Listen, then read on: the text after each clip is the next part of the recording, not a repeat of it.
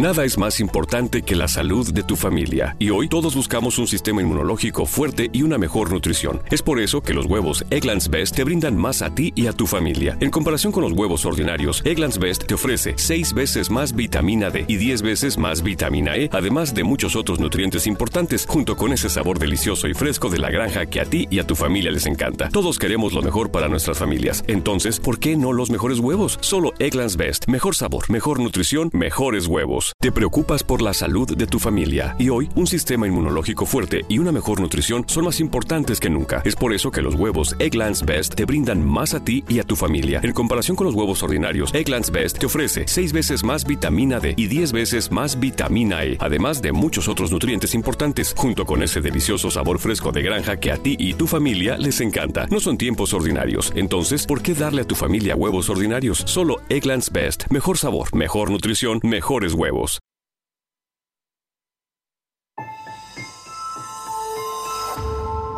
Durante años, se pensó que el Yeti vivía en los Himalayas. ¡Bienvenidos al Himalaya!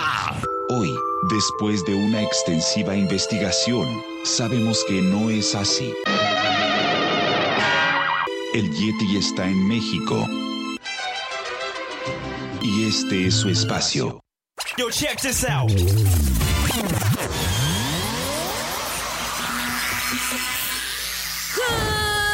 evening, everybody. We are controlling transmission. Estás escuchando la nueva temporada de La era del Yeti.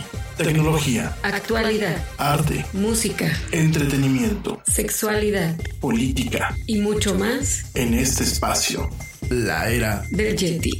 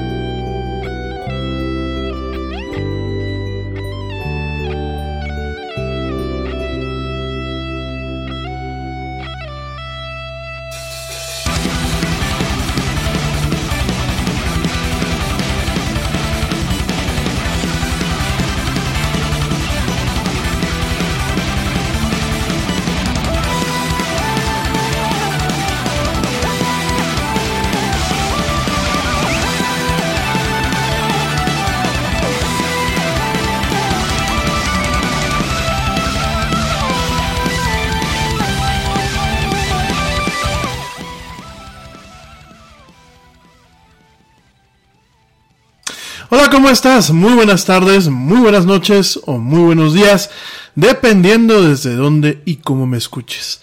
Como siempre, te doy la más cálida, la más cordial y la más sincera bienvenidas a esto que es la era del Yeti. Yo soy Rami Loaiza y como siempre me da un tremendo gusto estar contigo en este programa donde hablamos de mucha actualidad, de mucha tecnología y de muchas otras cosas más. Gracias de verdad por acompañarme hoy martes 25 de febrero del 2020 en esta emisión donde bueno vamos a estar platicando una vez más acerca de eh, una actualización en torno al tema del coronavirus. Ya sé que no soy un noticiero, ya sé que eh, hay varios medios que lo platican esto al respecto. Sin embargo, bueno, eh, por petición de algunos de ustedes, le hemos estado dando seguimiento a esta nota en cada programa que eh, estamos saliendo al aire, ¿no? Un seguimiento en donde buscamos realmente que ustedes se queden con la información eh, más fidedigna, menos sensacionalista y más precisa en torno a esta situación que nos acontece a nivel mundial. Entonces, bueno, vamos a platicar ligeramente ese tema. También en otras noticias, en noticias un poco más agradables, pues vamos a estar platicando acerca de eh, eh, cómo, bueno, algunas, varias notas en particular. Primero, bueno, Tesla está en problemas, esto por un accidente que hubo eh, hace un tiempo, un accidente cuando su coche estaba funcionando en el modo totalmente de autonomía. Hay algunas cuestiones ahí que pues pueden resultar eh, pues pueden perjudicar a, a Tesla eh, en el corto y mediano plazo. Vamos a estar platicando de este tema. Vamos a estar platicando de pues el regreso de Friends ¿sí? Esta serie emblemática de los sitcoms americanos. Vamos a estar platicando de este tema también. Vamos a estar platicando de deepfakes. Vamos a estar platicando un poquito de cómo el equipo de Epic Games, que fue el que es una de las empresas que hace Fortnite. Bueno, pues, bueno, es la empresa que hace Fortnite, pero ha hecho otros juegos. Epic Games se juntó con The Mandalorian para crear sus sets digitales. Vamos a estar platicando de este tema. Eh, Vamos a estar platicando también de eh, robots de carne y hueso. Eh, es una nota ya viejita y la verdad este no la toqué, aunque es un tema bastante interesante. Vamos a estar platicando de esto el día de hoy.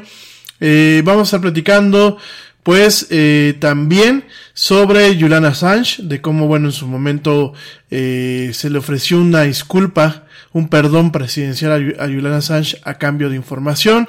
Vamos platicando de Disney, de cómo su presidente Bob Iger eh, renunció el día de hoy. Bueno, no está renunciando tal cual todavía, pero está avisando su sucesión. Esto me parece sumamente interesante, que bueno, él está avisando prácticamente con un año de antelación lo que es su sucesión. Y eh, vamos a estar platicando, bueno, pues eh, también de chitas que por fin logran nacer este con eh, fertilización in vitro. Vamos a estar platicando eh, de Warren Buffett, de, Sign, de Signal y también Eh, un tema aquí, pues para la gente que me escucha en México, vamos a estar platicando del el hackeo, el hackeo más reciente a la Secretaría de Economía en México. Y vamos a reflexionar un poco, ya cercanos al fin del programa, vamos a reflexionar un poco acerca de eh, la realidad digital en México. Realmente, eh, como en muchos países, pero yo lo sigo notando más aquí en mi país, eh, ya se escucha fuerte y claro. Creo que se escuchaba muy bajito el micrófono. ¿Se escucha? Bueno, eh, vamos a estar platicando de cómo la realidad digital del país realmente nos tiene superados. Realmente no hemos cobrado una conciencia en torno a la importancia de la información eh, de nuestros negocios, de nuestro gobierno, de toda la cuestión digital realmente. Creo que no hemos tenido eh, pues una búsqueda por entender, conocer y dominar lo que son las tecnologías de la información y sobre todo pues el impacto de eh, omitir de alguna forma, de omitir el eh, no tomar cartas en el asunto, ¿no? Lo estamos viendo a nivel gubernamental. Algunos de ustedes me dirán, bueno, pues es que pasa en todos los gobiernos. Eh, sí y no. Y el hecho de que pasen todos los gobiernos no representa que debería de pasar aquí, ¿no? Eh, vamos a estar platicando estos temas y más en esta emisión del día de hoy. Entonces, pues no te muevas, no te desconectes, vamos a estar por acá, pues con este, eh, con toda esta agenda, con toda esta agenda de temas en esto que es la era del Yeti. Gracias de verdad a toda la gente que me acompaña. Sí, sé que la semana pasada me ausenté un par de días. Eh, a veces cuesta un poco de trabajo hacer el, el, programa, sobre todo porque no, hay que prepararlo, hay que producirlo, hay que trabajarlo. Yo les agradezco de verdad su paciencia, su confianza, eh, agradezco siempre las muestras de afecto, de preocupación cuando no salgo al aire. Eh, estoy todavía buscando formas que me puedan mantener con ustedes más conectado. Eh, yo sé que, por ejemplo, algunos de ustedes me, recordaron sobre el canal de YouTube que les llevo prometiendo ya desde hace rato. Créanme que, bueno, los videos que en su momento grabé ya no los voy, ya no son, eh, pues ya no son este, ¿cómo se llama? Ya no son válidos para esta época. Sin embargo, bueno, les prometo que voy a estar haciendo nuevos videos que vamos a potencializar un poquito más el canal de YouTube. Voy a tratar de encontrar un poquito más de tiempo para ustedes, para pues ustedes que son mi audiencia y que la verdad no me han dejado de seguir y creo que pues en ese sentido me debo a ustedes. De verdad me llena, me, conmueve mucho que dejo de transmitir un par de días y me empiezan a llegar mensajes preguntando qué qué pasa conmigo. Entonces de verdad se los agradezco, no crean que me estoy dando mi taco ni mucho menos.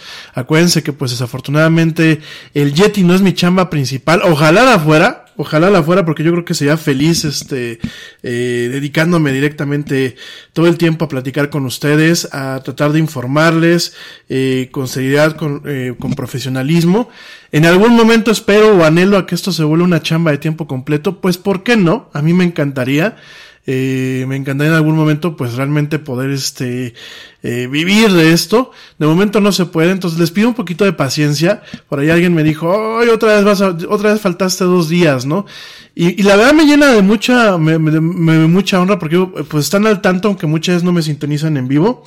Pero pues eh, realmente eh, de verdad me, me, honra muchísimo, ¿no? Me honra, me honra bastante el, el, el, hecho de que se preocupen. A veces no los veo en vivo, pero veo que siguen directamente la transmisión a través de, de Spotify y las demás plataformas. Eh, y realmente, bueno, ¿por qué dejé de transmitir? Principalmente por temas de trabajo. O sea, a mí se me, se me a veces se, me, se nos acumula la poca, mucha chamba que hay, sobre todo, bueno, pues ahorita en estos tiempos tan inciertos, no solamente en México. De verdad que eh, yo creo que el mundo estamos experimentando un 2020 y que fue con lo que abrimos este programa este año, con muchas incertidumbres, ¿no?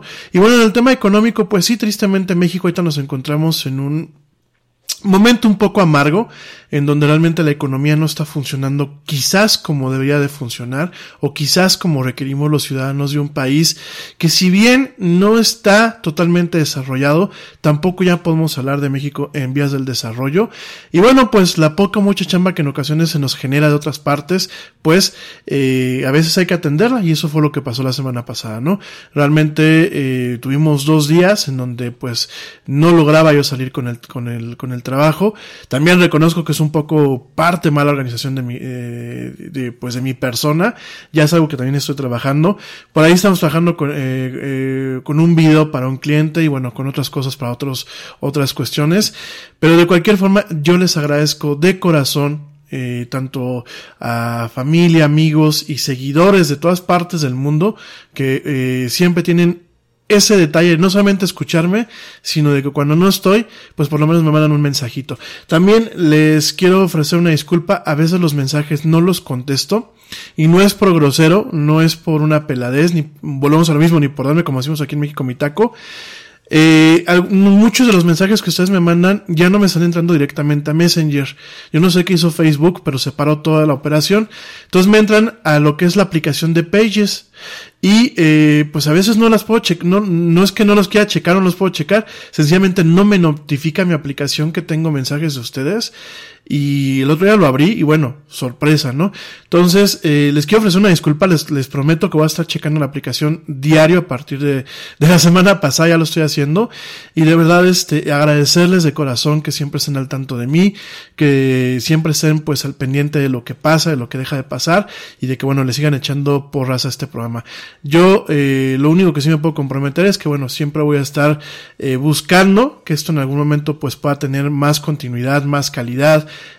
eh, aún pues obviamente eh, más, eh, más crecimiento, ¿no? Por ahí con ustedes siempre los he platicado, pues tenemos ahí pendiente el canal de YouTube, queremos hacer reseñas, queremos hacer eh, pequeños documentales, queremos hacer, hacer pues algunos contenidos netamente temáticos y en algún momento pues que yo quisiera que esto creciera, ¿no? Tener más equipo, ¿no? Tener pues no solamente más gente que hable, este, que, que, me, que mejor me apoye, sino que realmente pues hable, hable y encuentre en este micrófono pues también una casa y una forma de expresarse, ¿no? Poco a poco, ya llevamos dos años con, con bueno, ya, ese es el tercer año que llevamos eh, autoproduciéndonos este, esta, esta emisión. Eh, realmente pues es el quinto año de la era del Yeti. Eh, me llama, me llama mucho la atención, pero sí, realmente ya llevamos prácticamente eh, cinco años de la era del Yeti. Eh, este es el tercer año que nos estamos autoproduciendo. Y bueno, esperemos, este, yo se los he dicho, yo no me rajo y espero, bueno, pues eh, envejecer con ustedes y que ustedes pues nos acompañen en esta emisión.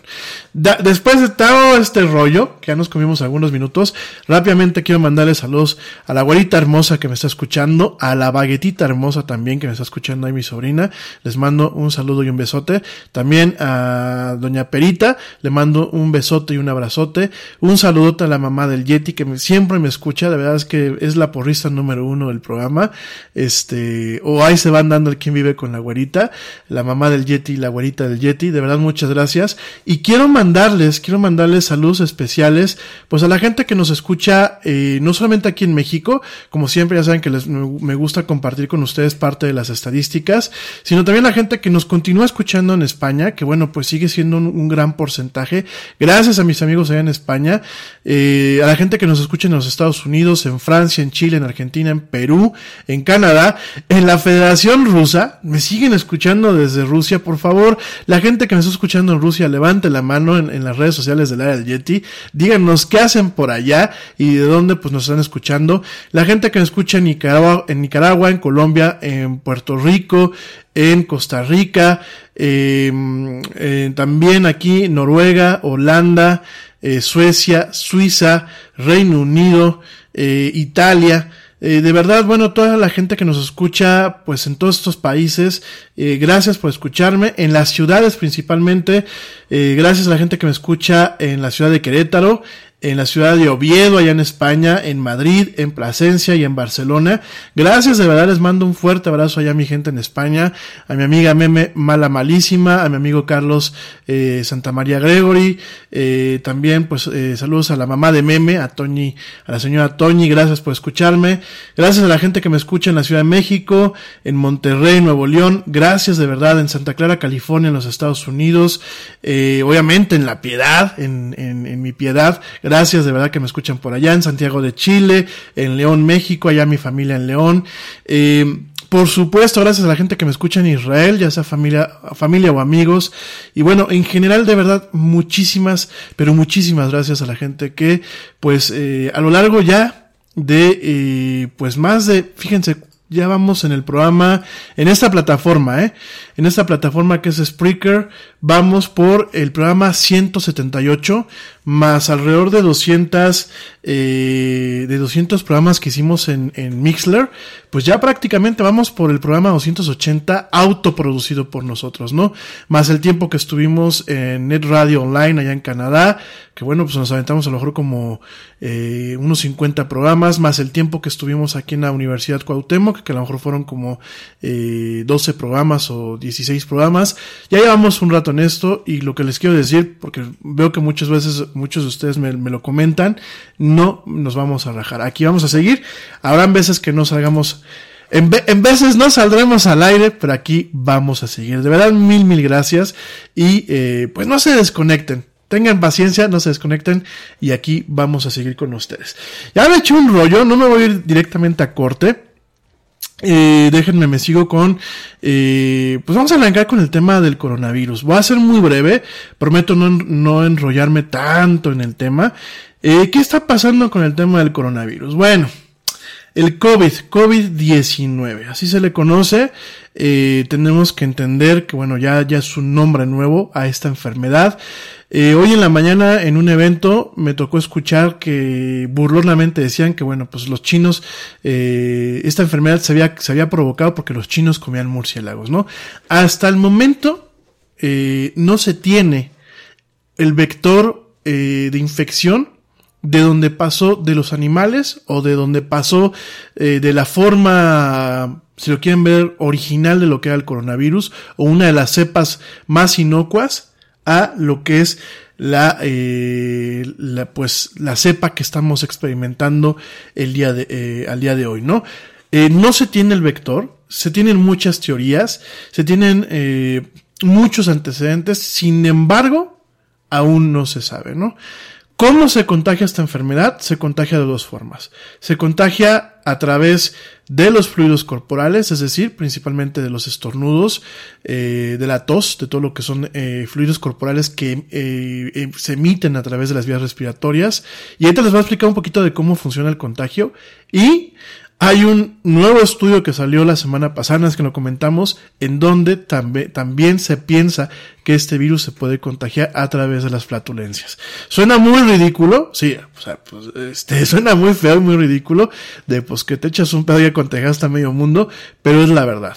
Entonces, hay eh, teorías, bueno, hay estudios y evidencia bastante fuerte en donde esta eh, se puede pensar que uno de los vectores de contagio, pues es directamente a través de las flatulencias, ¿no? Eh, bueno, eso por un lado. ¿Qué es lo que estamos viendo al día de hoy? Principalmente estamos viendo por fin un impacto en los mercados. Realmente ahora sí empezamos a ver un tema en donde los mercados están asustados, en donde vimos una caída eh, bastante pronunciada el día de hoy en las bolsas, sobre todo porque eh, pues estamos viendo, estamos viendo que, eh, bueno, ayer y hoy, ahí te voy a llegar a ese punto, pero estamos viendo que la epidemia no ha logrado ser controlada y todo apunta tristemente a que esto va a ser una pandemia. Antes de platicar rápidamente los efectos y para que antes de que se me apaniquen, porque miren, en los noticieros siempre platican las cifras y siempre platican eh, pues lo que se viene, ¿no? Y los efectos, pero rara vez platican realmente cómo uno se puede contagiar. Eh, el contagio de, de, este tipo de virus, como lo es la influenza y el coronavirus como tal, eh, esta, esta clase de microbios principalmente viene cuando, por ejemplo, uno tose o estornuda. Pero ojo, eh, el contagio no es porque yo esté cerca y me estornudó alguien.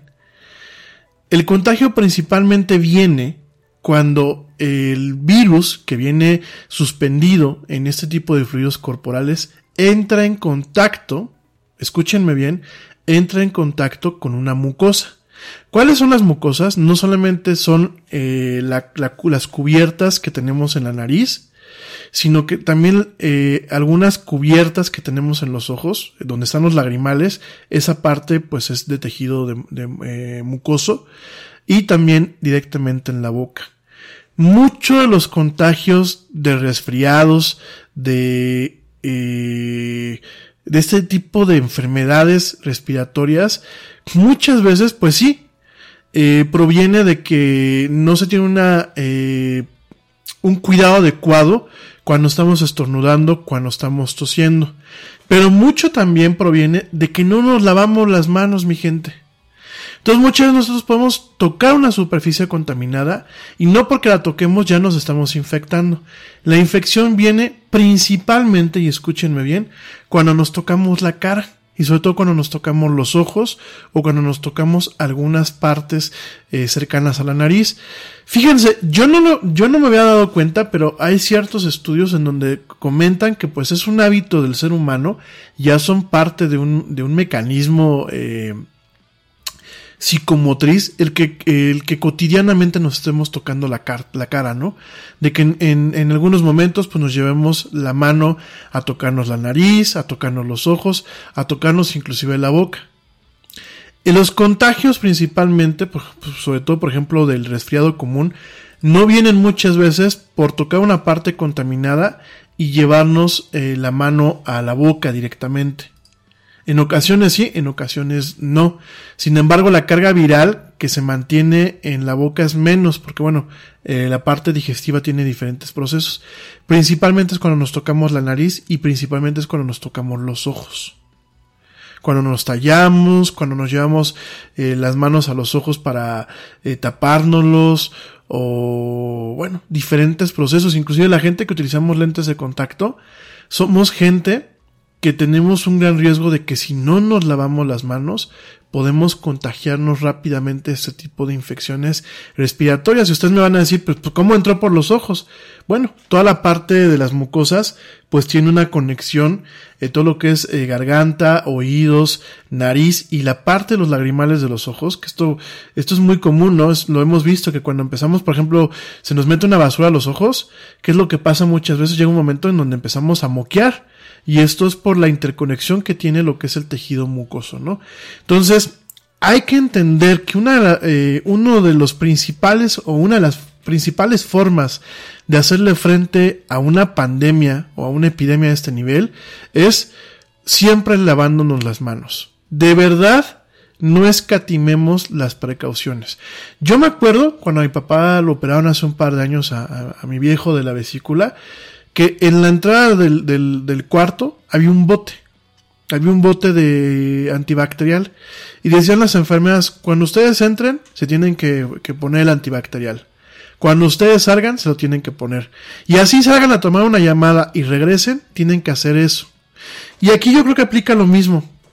Eh, creo que cuando tenemos este tipo de casos, como lo tuvimos hace más de 10 años con esto de la gripe aviar y con el SARS y con este tipo de enfermedades, es caer en este tipo de cuidados, que creo que al final del día... Nada es más importante que la salud de tu familia, y hoy todos buscamos un sistema inmunológico fuerte y una mejor nutrición. Es por eso que los huevos Egglands Best te brindan más a ti y a tu familia. En comparación con los huevos ordinarios, Egglands Best te ofrece 6 veces más vitamina D y 10 veces más vitamina E, además de muchos otros nutrientes importantes, junto con ese sabor delicioso y fresco de la granja que a ti y a tu familia les encanta. Todos queremos lo mejor para nuestras familias, entonces, ¿por qué no los mejores huevos? Solo Egglands Best. Mejor sabor, mejor nutrición, mejores huevos. London Stock Exchange Group is here to be your essential global markets infrastructure and data partner, where open isn't just a platform, but a philosophy, giving you the freedom to make your mark in the world. LSEG, open makes more possible. no solamente nos permite prevenir el que nos pegue una infección de estas, sino también cuidar que nos peguen otro tipo de infecciones. Ahora bien, viene la parte también, pues, de que eh, evitemos en lo que vemos cómo se desarrolla, evitemos los lugares muy concurridos cuando no sea necesario, eh, evitemos pues obviamente eh, hábitos que nos eh, debiliten el sistema inmunológico. ¿A qué me refiero con esos hábitos? Al fumar, al vapeo, al alcohol, a las desveladas, mi gente. Fíjense, van a decir, ay, mugre Yeti, sí, la semana pasada yo me desvelé eh, para terminar un trabajo. Me aventé lo que le llamo un all-nighter. Es de toda la noche. De hecho, no me dormí hasta el día siguiente. Y miren, eh, yo tengo la mala costumbre de que a veces trabajo mejor de noche. me permite concentrarme más, me permite no distraerme, ¿no? Sin embargo, es una mala costumbre porque debilitas el sistema inmunológico. En el momento en que tú te desvelas, eh, el sueño tiene muchos procesos. Lo que es el sueño como tal tiene procesos reparadores. Eh, hay reparación de células, hay eh, todo lo que es un proceso en donde mueren las células y, y, las células que están por madurar pues terminan madurando, hay restauración de tejidos, hay lo que es la restauración de tejido, de tejido nervioso, lo que son eh, eh, el reemplazo de ciertas neuronas. Era un mito eso de que uno cuando nace, pues es como un, un, un conteo, ¿no? Y las neuronas se mueren y ya, te vas quedando sin neuronas. No, hay un reemplazo de las neuronas constante, ¿no? Pero ¿qué hacemos con temas como el tabaquismo, como el alcoholismo, como el, vivir de noche? pues obviamente vamos quitándole las habilidades al cuerpo para, eh, para repararse, ¿no? Y está comprobado que una noche de desvelo eh, debilita eh, de forma circunstancial lo que es la producción de glóbulos eh, blancos, de lo que son todas las células eh, principalmente en torno a lo que es el sistema inmunológico.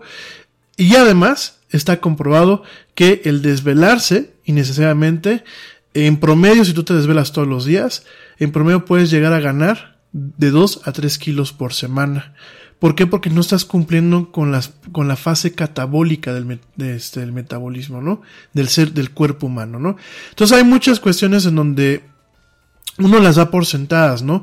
A veces, pues sí, te vas de fiesta y no te queda desvelar, no te queda más de otra más que desvelarte. A lo mejor a veces tienes una situación difícil en casa y no te queda más desvelarte. A veces tienes que trabajar y no te queda más que desvelarte. Pero tenemos que procurar, mi gente, el realmente ir generando buenos hábitos. Y si no los podemos generar de la noche a la mañana, porque bueno, realmente los hábitos llevan un proceso de muchos días para que se conviertan en hábitos, eh, por lo menos intentar evitar ese tipo de situaciones, con ese tipo de amenazas inminentes, intentar evitar aquellas cuestiones que puedan ponernos en un riesgo más elevado, ¿no? Entonces, bueno, eso de entrada es lo que yo les recomendaría para el tema de, eh, eh, pues, eh, lo del coronavirus como prevención. Creo que es la, la principal forma de prevención. Por supuesto, en el tema del uso de tapabocas. Ojo, no cualquier tapabocas funciona, mi gente. Eh, desafortunadamente, ahorita como lo vamos a platicar, ya empieza a haber en Amazon, en tiendas como Amazon, un, pánico. Y empieza la gente, eh, los vendedores, a subirle el precio a los tapabocas que realmente cumplen con cierta especificación para la protección de ese tipo de eh, microbios, ¿no? Entonces, eh, el tapabocas que uno tiene que utilizar, cualquier tapabocas sirve para evitar la propagación de infecciones o casi cualquier tapabocas, ¿no? Pero aquí el tema es de dos, de dos lados, ¿no? Evitar que si tú tienes una, una enfermedad la contagies y evitar que te contagien, ¿no? Y aquí, ese tipo de tapabocas, si se los comparto, tiene una especificación que se le conoce como N95. Esta N95 lo que dicta es el tipo de malla y de filtrado base que el tapabocas va a tener contigo. De tal forma que ni, ni, se crea una barrera que no permite que entren ciertos microbios y entren en contacto con tus vías aéreas, con tus mucosas y obviamente que eh, tú puedas contagiar, ¿no? Pero esa es la primera parte de la ecuación. La otra parte es, además del tapabocas, cuando tú vayas a lugares muy concurridos, intentar utilizar anteojos. Volvemos a lo mismo, mucho de la infección no solamente proviene del contacto de estos patógenos directamente con las mucosas de tus vías respiratorias, sino también con las mucosas de lo que son eh, los ojos, ¿no?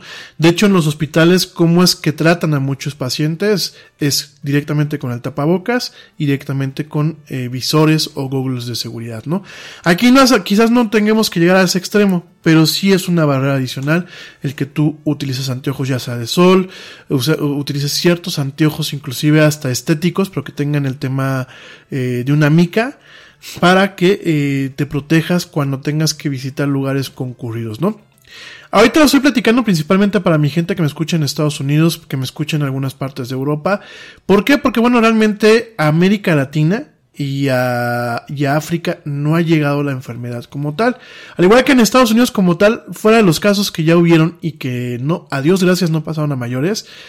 Eh, aquí la cuestión, amigos, no, no nos ha pegado, pero ojo, lo ha dicho eh, la Organización Mundial de la Salud, eh, lo está comentando ya, se acaba pues de alguna forma de, de, de hacer pública esta información en donde la Organización Mundial de la Salud eh, advierte una posible pandemia, es decir, de una enfermedad con alcance totalmente global.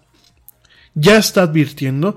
De hecho, eh, pues el día de ayer la, la, Organización Mundial de la Salud comentó que el mundo no estaba listo para un brote mayor.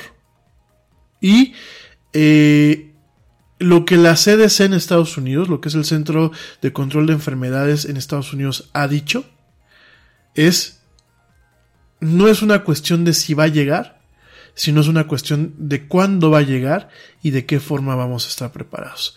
Y yo creo que tenemos que pensar mucho en esos términos, amigos míos. Sin entrar en pánicos, sin entrar en, charlatanerías, sin que ahorita ustedes salgan a compartir, es que el Yeti dijo que nos va a llegar sin caer en esto, tenemos que ser conscientes en que lo más seguro es que nos lleguen esta, estas enfermedades a nuestros territorios.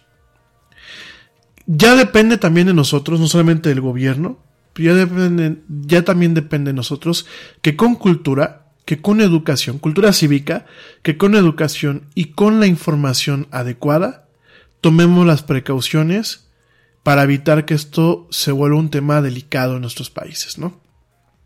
Eh, no voy a entrar en detalles de la cuestión aquí en México. La verdad es que aquí el sistema de salud en México yo creo que no está preparado eh, para asumir un brote espontáneo y letal de esta enfermedad. Esperemos que no, no tengamos que ver eso. Yo tengo confianza en que a lo mejor nos tocará ver uno que otro caso que tenga una pronta recuperación.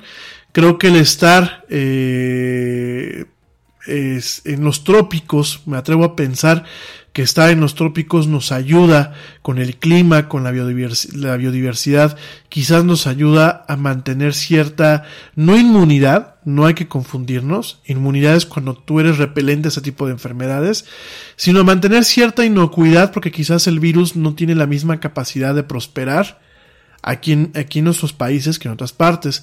También entiendo mucho el tema del comercio me queda claro que las rutas comerciales e inclusive de turismo no son tan pronunciadas como a otros países, ¿no? De la Unión Europea o de la Unión Americana. Sin embargo, a pesar de que quiero ser este, optimista y que quiero pensar que a lo mejor no nos, va a no nos va a tocar vivir mucho esa situación como nos pasó con el SARS y con la gripe aviar, no podemos bajar la guardia. Y mejor pensar bajo la premisa de que no, eh, no, no es una cuestión de si llegará, sino cuándo llegará. Y mejor decir, nunca llegó y, y, van a gloriarnos de que nunca llegó, pero estuvimos bien preparados a quizás que nos llegue y que realmente nos agarren, como decimos aquí en México, como el tigre de Santa Julia, ¿no? Con los chones abajo. Entonces yo creo que hay que tener cuidado eh, con este tema. Ayer ya eh, la Organización Mundial de la Salud pues lanzó este aviso. Lanzó este aviso de que pues esta enfermedad por cómo se está manejando eh, como por cómo se está eh, propagando pues bueno podemos esperar que que se vuelva una pandemia. De hecho pues lo estamos viendo hoy como, como los mercados pues amanecieron muy pesimistas muy eh, eh, pues muy alarmados eso por un lado, de hecho, bueno, te comento que es el segundo día, aunque ayer, aunque ya empezó, realmente hoy se ve mucho más marcado. Eh, en el caso, por ejemplo, del índice Standard Poor's 500, que es uno de los índices principales, es eh, la peor caída desde hace dos años. Cayó el 3% en este martes. Eh, lo que son los bonos de la tesorería en Estados Unidos alcanzaron un mínimo un mínimo, eh, un mínimo histórico en lo que son los, los, los, bonos a 10 años. De hecho, bueno, se piensa que los inversionistas pues están esperando que eh, se ralentice el crecimiento en los Estados Unidos. Eh, todo esto proviene de que oficiales en Italia y en Corea del Sur reportaron nuevas infecciones el día lunes. De hecho, bueno, en Italia se canceló el, el carnaval de, eh, de, Venecia, está totalmente cancelado. Eh, se han cancelado videojuegos, eh, eh, torneos de videojuegos, se han cancelado torneos, se han cancelado eventos. Esta semana te recuerdo que va a ser el evento en Barcelona del Mobile World, World Congress. Eh, se han cancelado juntas, se han cancelado lanzamientos de productos. Y bueno, realmente estamos viendo una economía que empieza a darle miedo el efecto del virus en la economía global, ¿no? Eh, estamos viendo, bueno, pues pérdidas también en lo que son los mercados de materiales industriales, de energía. Eh, estamos viendo, bueno, pues caídas en el Nasdaq. Vimos caídas aquí en la Bolsa Mexicana de Valores, para la gente que me escucha aquí en México. Vimos obviamente un retroceso del peso contra el dólar, nada más para que sepan eh, cómo quedó los mercados aquí en México el día de hoy. Eh, realmente estamos... Eh, ah, déjenme ver, ahorita les digo, porque no tenía aquí en la pantalla. Fíjense nada más eh, lo que es el peso. El peso retrocedió... Oh, el peso retrocedió 0.13%, de hecho estamos viendo un dólar spot en 19.10. Eh, la Bolsa Mexicana de Valores, junto con el índice Standard Poor's de México, eh, bajó 1.76%, que no es un descalabro tan grave como el Estados Unidos, pero no deja de ser un descalabro por la dinámica económica. Eh, el, afortunadamente, el índice de fibras aquí en la Bolsa Mexicana de Valores, que son aquellos eh, fondos que realmente están representados por los temas de bienes raíces, a pesar de la caída general de la Bolsa Mexicana de Valores, eh, el índice tuvo un crecimiento del 1.03%. Eh, la mezcla mexicana de petróleo pues cayó al 3.17% que fue un descalabro y lo que es el índice de commodities de Bloomberg cayó cerca del 0.92%, ¿no?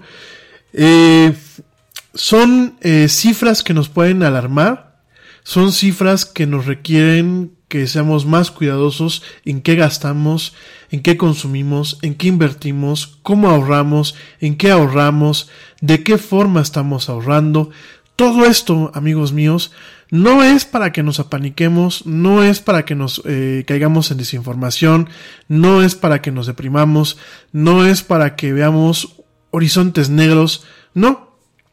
Es sencillamente para que tengamos mucho cuidado, para que extrememos precauciones, para que seamos más cuidadosos en nuestras interacciones del día a día, en la forma en la que trabajamos y sobre todo también eh, en la forma en la que nos estamos manejando en este mundo que al día de hoy tenemos muchas cuestiones en donde tenemos demasiadas incertidumbres, ¿no?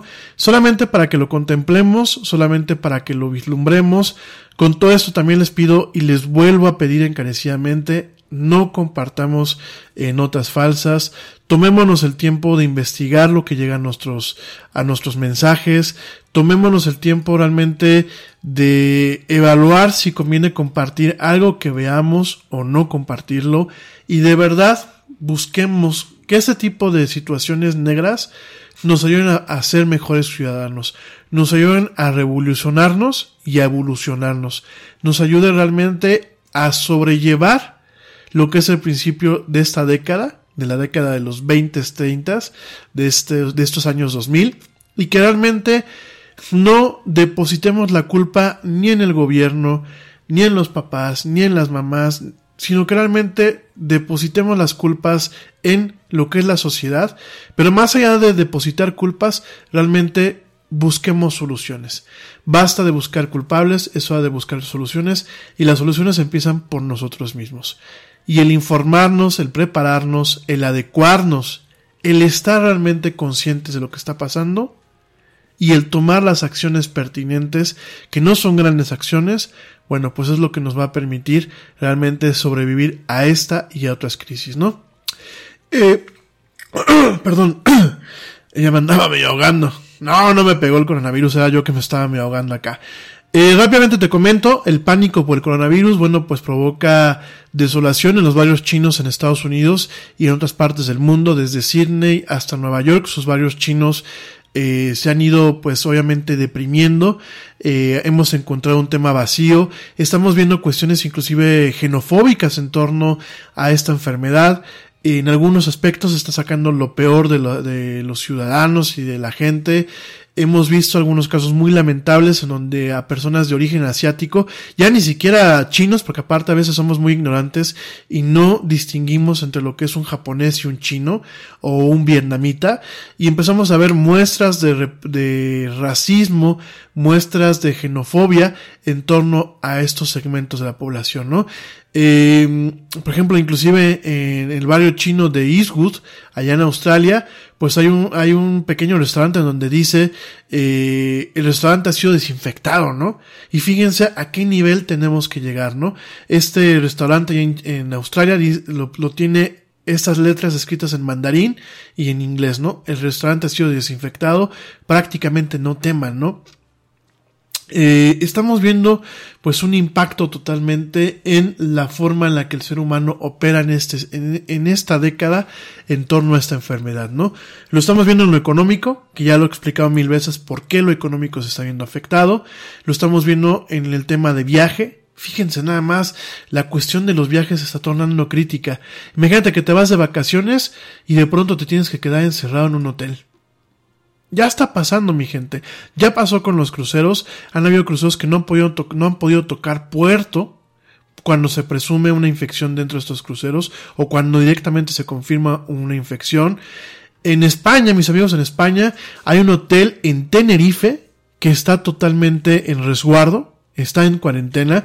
De hecho, déjame te comento una de estas eh, notas principales en donde pues este martes un hotel en la isla paradisiaca de Tenerife fue puesta pues prácticamente en cuarentena por un cordón policiaco después de que un eh, después de que un huésped italiano y su pareja eh, pues confirmaron fueron eh, dieron positivo para el nuevo coronavirus, ¿no? El COVID-19, ¿no?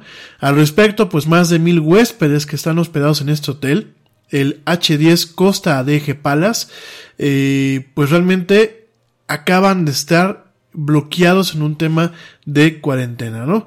Eh, ironías de esta vida, pues el, el, primer paciente, un doctor, un doctor de origen italiano, había estado en Tenerife por más de una semana antes de que pues cayera enfermo con una fiebre. Llegó a un hospital donde se le, pues, se le comprobó que era positivo para eh, para el COVID-19 y bueno, pues directamente fue puesto en una sala de aislamiento totalmente especializada, ¿no? El día martes, el día de hoy, su pareja eh, comprobó positivo y también fue aislado, ¿no? Entonces, bueno, pues eh, este hotel está en cuarentena. Asimismo, las autoridades españolas comentan que hay más exámenes que están haciendo en Madrid para confirmar estos diagnósticos. Sin embargo, mientras tanto, los huéspedes pues han sido ordenados que se queden y que no se vayan hasta que realmente se, se pase este periodo de cuarentena. Y bueno, pues imagínense, ¿no? O sea, realmente eh, hace un fin de semana ya en en Tenerife y en las Islas Canarias ha sido un fin de semana bastante duro, ya que bueno, pues te recuerdo que durante el fin de semana una tormenta de arena pues eh, llegó con arenas del Sahara, llegó a las Islas Canarias, forzando aeropuertos y ciertas actividades, eh, un cierre total. Eh, ya en España, bueno, pues se han confirmado dos casos de estos virus, eh, principalmente de gente extranjera. Eh, en el caso, bueno, en su momento fue un, un, ciudadano alemán en La Gomera y un ciudadano británico en Mallorca. Y bueno, estamos viendo cómo, cómo estamos viendo todos estos, cómo están llegando todos estos impactos a nivel internacional, ¿no? En Corea del Sur tenemos una situación también de bloqueos en diferentes ciudades. En Irán, pues estamos viendo, eh, gente enferma. De hecho, el, el, ministro de salud de Irán, Iraj Harichi, eh, durante una rueda de prensa en donde estaba pues comentando acerca de esta enfermedad, pues eh, dio positivo para coronavirus. Fíjense nada más, ¿no? O sea, está, vean a qué esferas de gobierno está llegando, ¿no? Eh, empiezan a haber sellos de las fronteras entre Irak e Irán. Eh, ya hay alertas para viaje a, Corea del Sur, a China. Bueno, realmente la situación que estamos viendo es una situación en donde pues tiene tiene pinta esto ya no de una epidemia, sino de una pandemia, ¿no? Esperemos que no llegue a estos casos. De todos modos, aquí en la del Yeti vamos a seguir monitoreando y siguiendo esta nota, ¿no? Esto para que no te lo pierdas. Eh, rápidamente también te comento que Sony, eh, Sony y otras empresas están eh, saltándose ciertos eventos. Hay una convención que se llama PAX East allá en los Estados Unidos, en donde, bueno, directamente Sony dijo yo no voy. Hay eventos en Corea del Sur en torno a, las competiciones de videojuegos a nivel internacional. También han sido suspendidas y canceladas. Y bueno, realmente estamos viviendo eh, pues una situación en donde vuelvo a lo mismo. No es un tema de pánico, sencillamente es un tema de precaución. Pero, en fin. Oigan, me voy rápidamente con una nota más, antes de irme con un corte. Eh, te comento, bueno, vamos a pasar a otras notas un poco más llevaderas. Te comento que Friends regresa a las pantallas.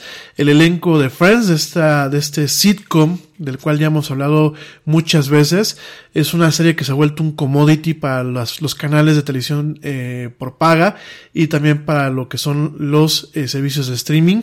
Eh, Friends, pues bueno, va a regresar todo lo que es su elenco original lo que es, bueno, pues directamente Jennifer Aniston, Lisa Kudrow, Courtney Cox, David Schwimmer, Matt LeBlanc y Matthew Perry van a regresar para un especial que eh, será transmitido en mayo junto con el lanzamiento del servicio HBO Max, ¿no?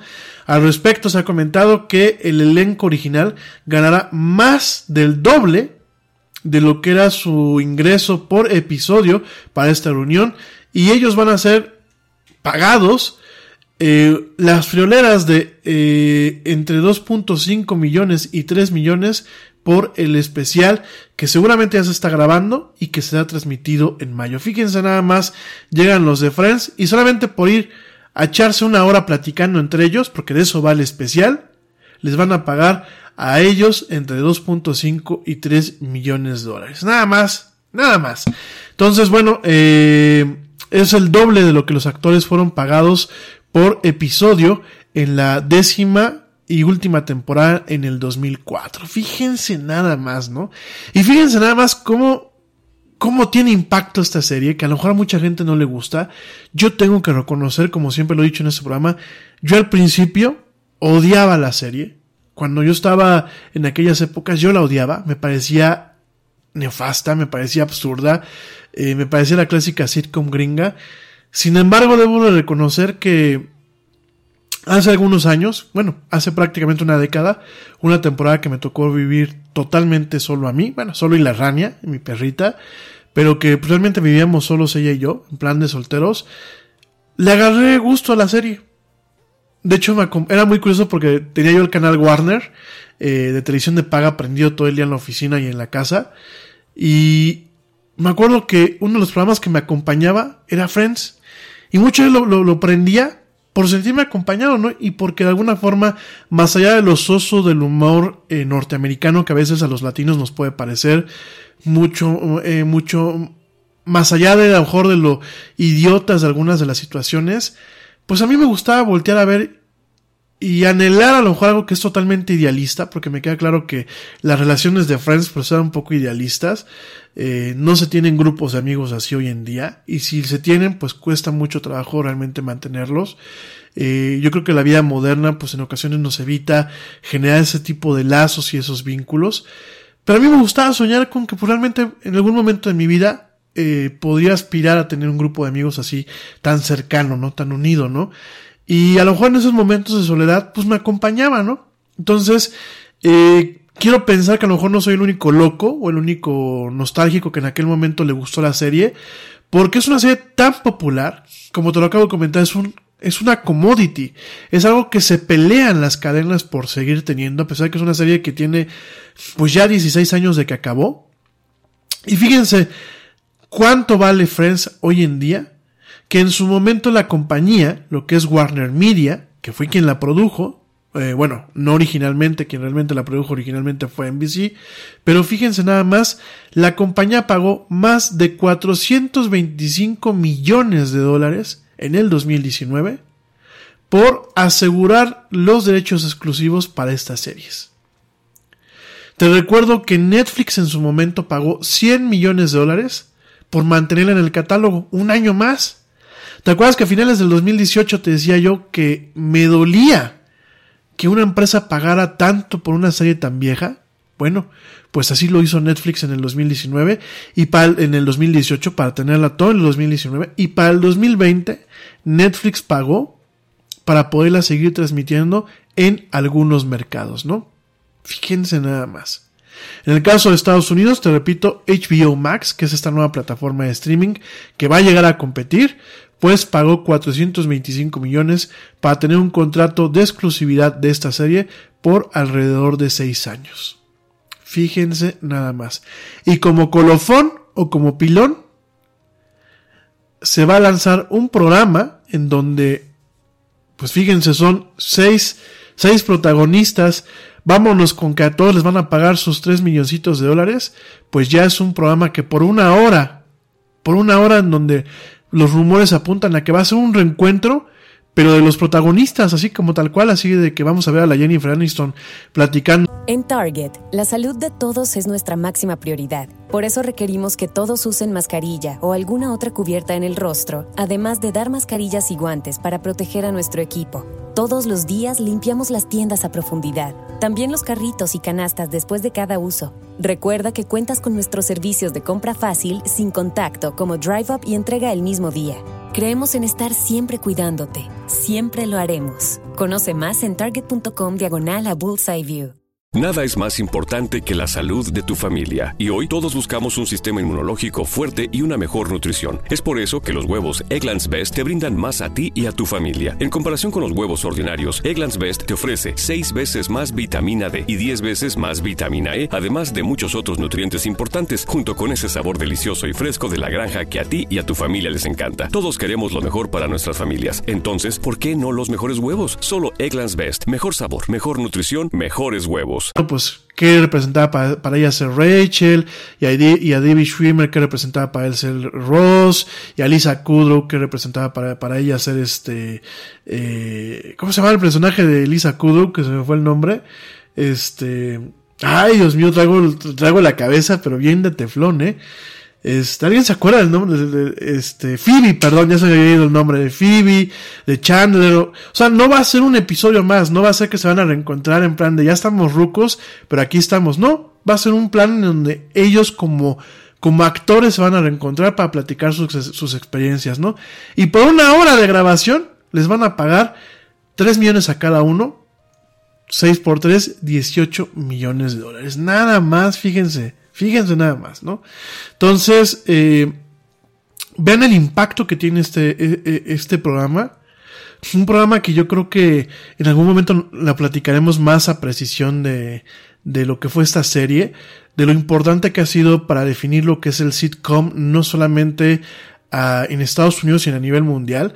Eh, hay que recordar que tanto en, en, Estados Unidos, en España, pues hubieron programas que intentaron emular eh, de una forma tropicalizada o españolizada lo que es este tipo de series.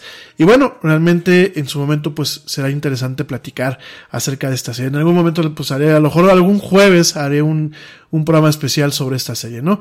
Pero como sea, pues fíjense nada más, regresan con un costo de 16 millones de dólares la hora, perdón, 18 millones de dólares la hora, regresan eh, lo que son los Friends como parte del servicio de HBO Max que será lanzado en mayo.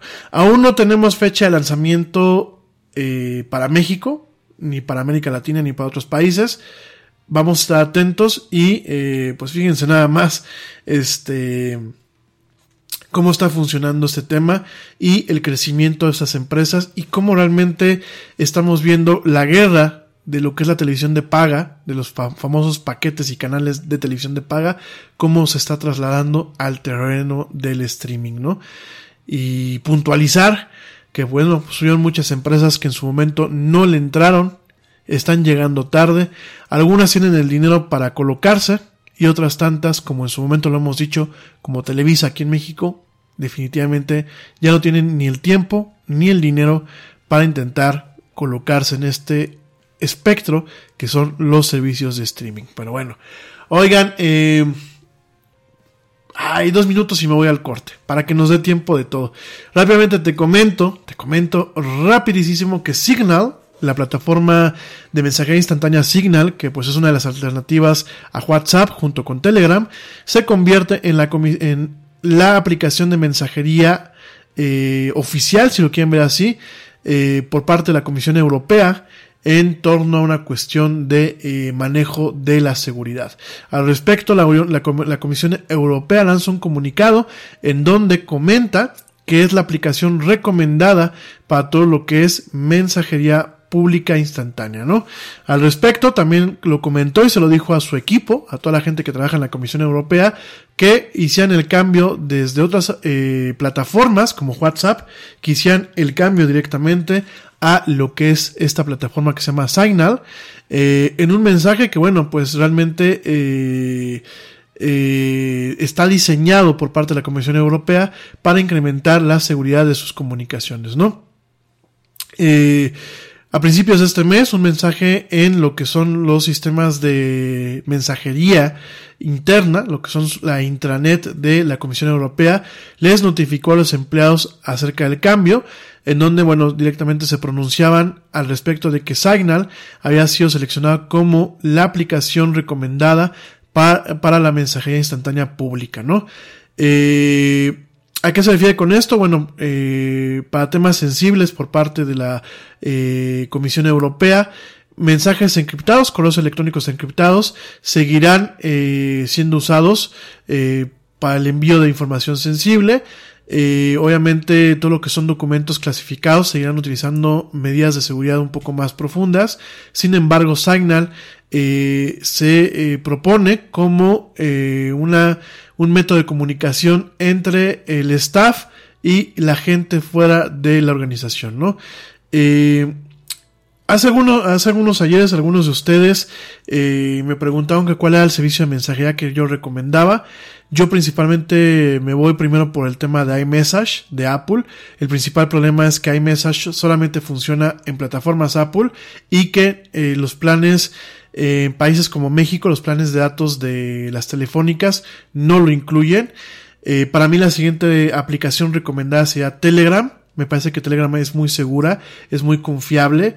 Eh, es menos chismosa porque WhatsApp es sumamente chismoso. A mí me gusta que Telegram te da ciertas facilidades para que no estén encima de ti, ni que tú estalquees, ni que te estalqueen.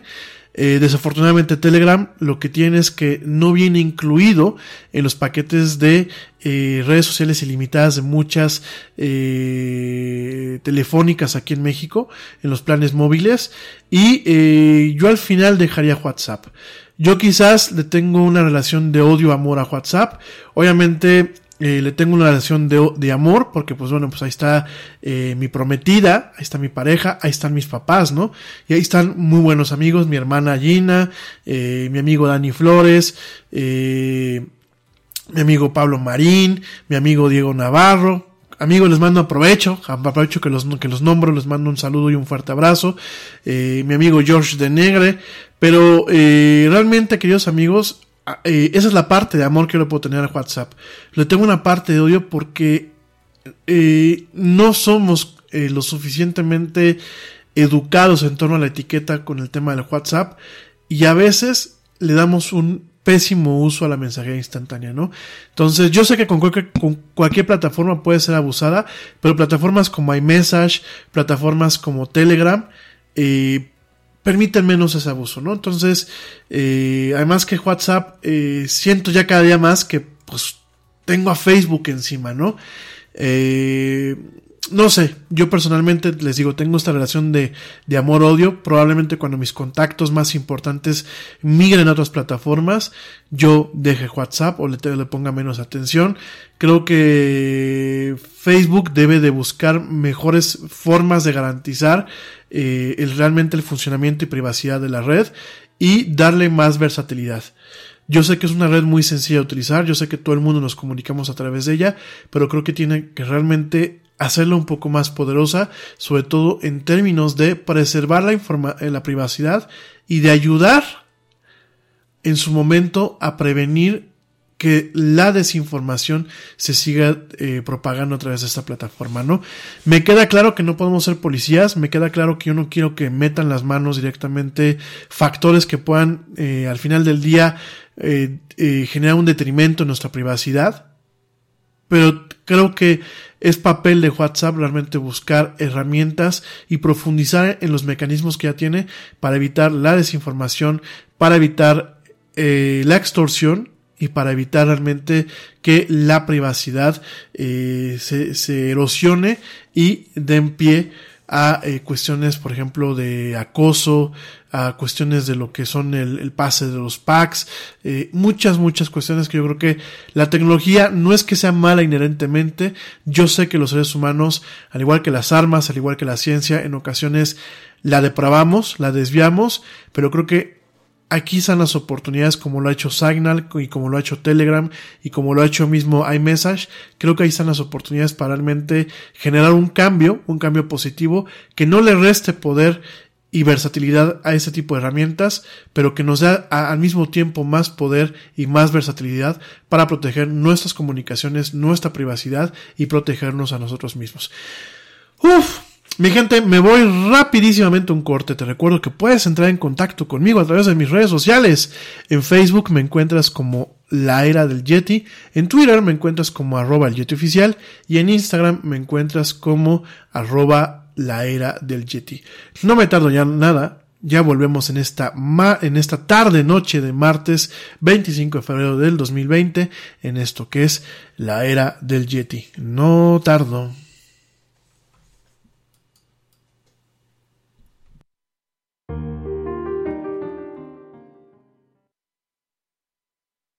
Yo, check this out. Este corte también es moderno. No te vayas.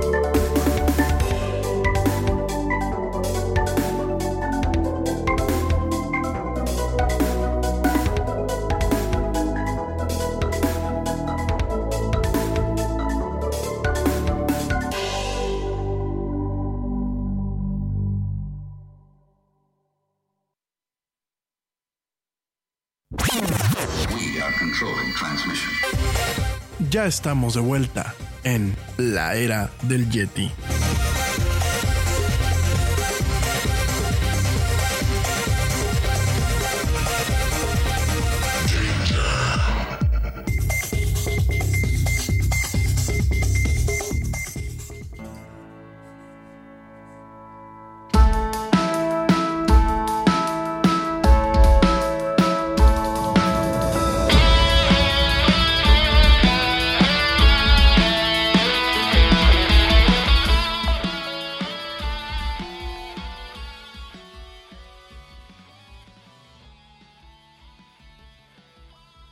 Y ya regresamos con más de esto que es la el Yeti. Mil gracias a la gente que continúa eh, acompañándome. Nos quedan pues alrededor de 13 minutos de programa. Vamos a sacarle el máximo, máximo jugo. Bueno, oigan, eh, ya mañana platicamos un poquito acerca de lo que puede ser el impacto económico del COVID. Digo, lo, lo hemos platicado en otros programas, pero bueno, algunas perspectivas más. Y gracias a la gente que me lo está pidiendo el tema, eh, lo vamos a platicar mañana. Pero bueno, ahorita con qué nos quedamos, vamos a estar platicando eh, en otras notas un poquito más agradables. Fíjate que rápidamente le quiero agradecer a mi amigo Ernesto Carbó que me manda un chorro de notas. Eh, esta nota me gusta mucho. Les recuerdo que tanto Ernesto Carbó, Pablo Marín y mi buen amigo George de Negra, al igual que buen Manu Torres, que de vez en cuando nos escucha y que en su momento nos acompañaba, bueno, pues son parte honoraria del equipo del Ara del Yeti. Y Ernesto me mandó una nota que en donde dice Bandai México, la empresa japonesa Bandai México, a través de su jefe de mercadotecnia Manuel Hernández, comentó que eh, somos el tercer país a nivel mundial con más fans de Dragon Ball. Fíjense nada más, eh, durante mucho tiempo a manera de broma decimos que en México Dragon Ball es religión y que Goku es casi Dios, sin embargo pues no, no estamos tan lejos de la realidad, ¿no? Somos el tercer país a nivel mundial con más fans de esta obra de Akira Toriyama. Esto lo comentó Manuel Hernández durante la presentación de la Dragon Ball Experience que se llevará a cabo en la Ciudad de México durante el mes de marzo.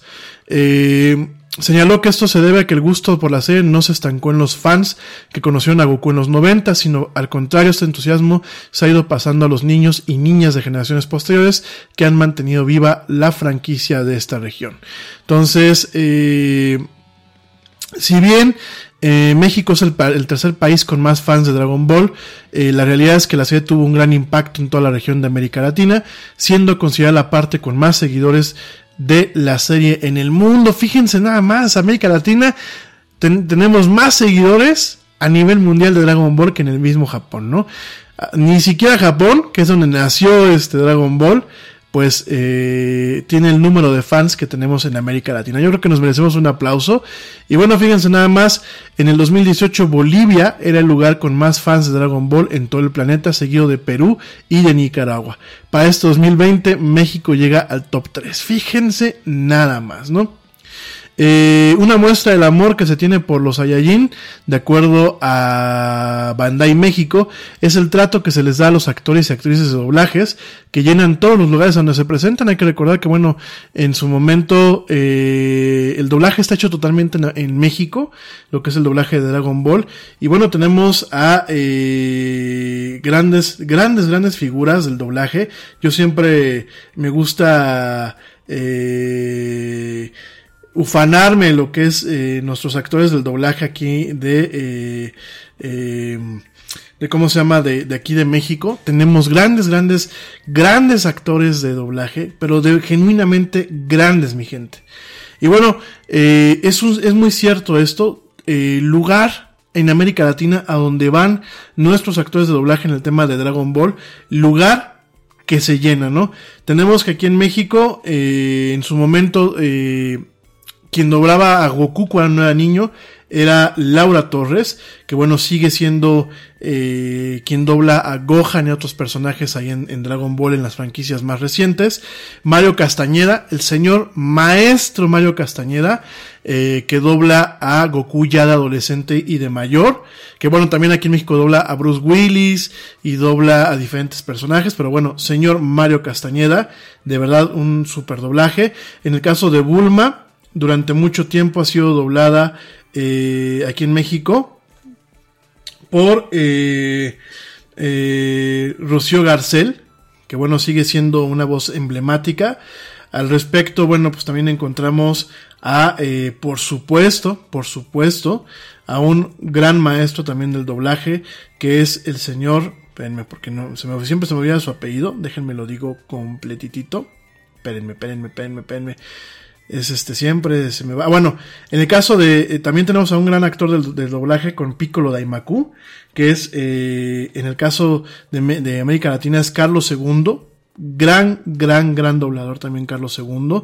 Es, Carlos II es el que dobla a Toreto en Rápidos y Furiosos, nada más para que lo ubiquen en las últimas, este, eh, en las últimas películas. Y bueno, déjenme les digo que eh, ahí les voy, ya, ya, no se me desesperen. Ya sé que me van a que me están diciendo de eh, actor de doblaje de eh, Vegeta, que es un actorazo, ¿eh? Es el mismo que dobla a Castle y a otros personajes aquí, este, eh, de otras series. El actor de doblaje de Vegeta es nada más y nada menos. Espérenme, espérenme, ya voy, espérenme es eh, René, René García. Es que siempre me confundo y siempre digo Raúl, Raúl García, no. Confirmo, René García es el actor de doblaje de, eh, de Vegeta. En el caso de eh, Gohan, déjenme confirmo, efectivamente es Laura Torres, el que dobla a Gohan de niño y el que dobla a Goten de niño. Y bueno, de ahí para el Real tenemos grandes, grandes este, actores de doblaje. Carlos II, en el caso de Piccolo, en el caso de Milk, eh, que bueno, en, el idioma original se llama Chichi, es Patricia Acevedo. Eh, en el caso de Trunks, eh, lo ha doblado Rocío Garcel como bebé, como niño, Patricia, este, perdón, Roberto Mendiola y Patricia Acevedo como joven. Trunks del futuro, bueno, lo, lo dobla Sergio Bonilla. Bulma, pues siempre ha sido Rocío Garcel prácticamente. Eh, eh, Krillin eh, durante mucho tiempo lo dobló. Cuando era niño lo doblaba Rosy Aguirre. Eh, actualmente lo dobla Luis Daniel Ramírez. Y así, realmente un equipo de doblaje que cada vez que se presenta alguno de ellos, genuinamente yo se los puedo decir, me ha tocado verlo, se llenan los lugares a donde llegan, ¿no? Entonces, bueno, eso es una, una noticia bastante interesante en donde, pues, eh, fíjense, América Latina es el primer lugar de fans a nivel mundial superando a Japón de Dragon Ball y México es el tercer lugar de eh, fans de Dragon Ball después de Bolivia y de eh, Nicaragua, Perú y Nicaragua, ¿no? Fíjense nada más, ¿no? Como, como, como realmente... Eh, el otro día me decían que a veces soy muy, muy duro con nuestras culturas, ¿no? Y que soy muy duro con nuestros pueblos por el tipo de críticas que en ocasiones hago. Eh, yo creo que si no tuviésemos la capacidad para salir, para realmente dar todo el potencial como países de Latinoamérica y como países de Iberoamérica, porque yo también incluyo a España, a la madre patria, yo creo que si no tuviéramos el potencial, yo creo que mucha gente no criticaríamos ni nos quejaríamos, ¿no? Eh, yo pienso que si nuestros países fueran un caso perdido, creo que muchos lo que deberíamos hacer pues es irnos a otra parte donde no fueran casos perdidos, ¿no? Sin embargo, no lo veo yo así. Yo veo eh, grandes personas en, en, en, nuestros países, ¿no? En México, en Colombia, en Argentina, en Venezuela, en Costa Rica, en Puerto Rico, en Perú, en Honduras. Realmente creo que en España mismo, o sea, veo grandes gentes, vemos eh, pueblos que no nos hacemos chiquitos fácilmente, que no se nos cierra el mundo en muchas cosas fácilmente y por eso me duele cuando nos pasan las cosas que nosotros mismos nos provocamos, porque al tener malos gobiernos es, no, lo, hemos provocado nosotros mismos. El tener problemas de inseguridad, el tener problemas de tolerancia, el, el tener problemas de modernidad, son cuestiones que nos hemos provocado nosotros mismos, que por supuesto han sido agravadas por eh, los gobiernos, pero que nosotros mismos como sociedad y como pueblos nos los hemos provocado. Nos hemos provocado daños muy grandes, ¿no? Y por eso son mis críticas, mi gente. No es para que se me enojen, no es para que se me sientan, es para que realmente tomemos cartas en el asunto, ¿no? Eh, yo lo dije muy claramente que decía que, y lo, no, no me desdigo de lo que dije, que a veces siento como que tenemos algo en, en nuestros genes latinos en donde nos gusta a veces en esencia nos gusta vivir en el estiércol y nos gusta vivir como que en la mierda y no nos gusta salir adelante. No me desdigo, lo sigo pensando. Eh, para donde volteo veo que eh, los pueblos latinos tomamos malas decisiones. Italia, Grecia, España, México, eh, Colombia, Argentina, Venezuela, Brasil. No me desdigo, pero no con esto es que sea generalizar y que sea, bueno, pues el Yeti lo dijo, vamos a enojarnos y, y ahí muere, ¿no? No, vamos a, demostrarnos a nosotros mismos que todo lo bueno de nuestros países en algún momento puede preponderar para sacarnos adelante, que ya hay que acabar con el victimismo, que ya hay que acabar con la ignorancia voluntaria, que ya hay que acabar con el conformismo, con los rencores, con los sentimientos vengativos y buscar salir adelante. Que si yo eh, si mi vecino me rebasó por la derecha a, a, la mala o que tiraron a la basura, yo no repita esos malos hábitos y busque la forma realmente en que poco a poco vaya cambiando la cultura.